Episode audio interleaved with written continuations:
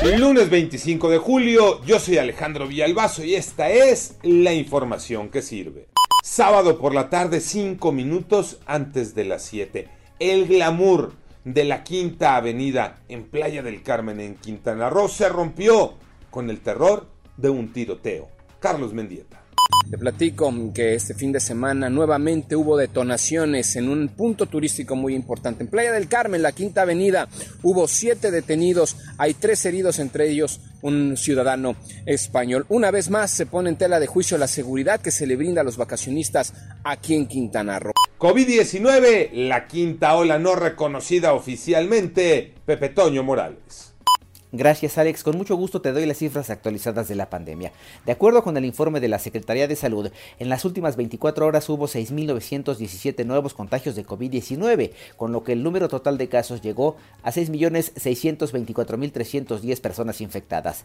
Se sumaron 16 muertes más, con lo que la cifra total de fallecimientos se ubica en 327.089 casos. Entre los estados con el mayor número de contagios están la Ciudad de México, el Estado de México, Nuevo León, Guanajuato, Jalisco, San Luis Potosí, la pandemia sigue y lo mejor que podemos hacer es seguirnos cuidando y vacunarnos. ¿Cómo cerró la fecha 4 Tocayo Cervantes?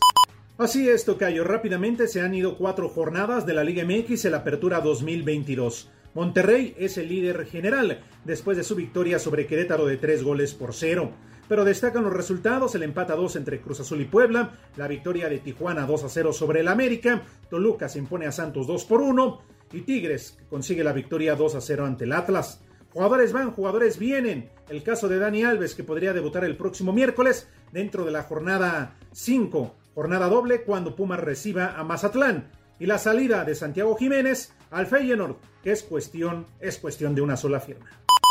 Yo soy Alejandro Villalbazo, nos escuchamos como todos los días de 6 a 10 de la mañana, 88.9 y en digital a través de iHeartRadio. Pásenla bien, muy bien, donde quiera que estén.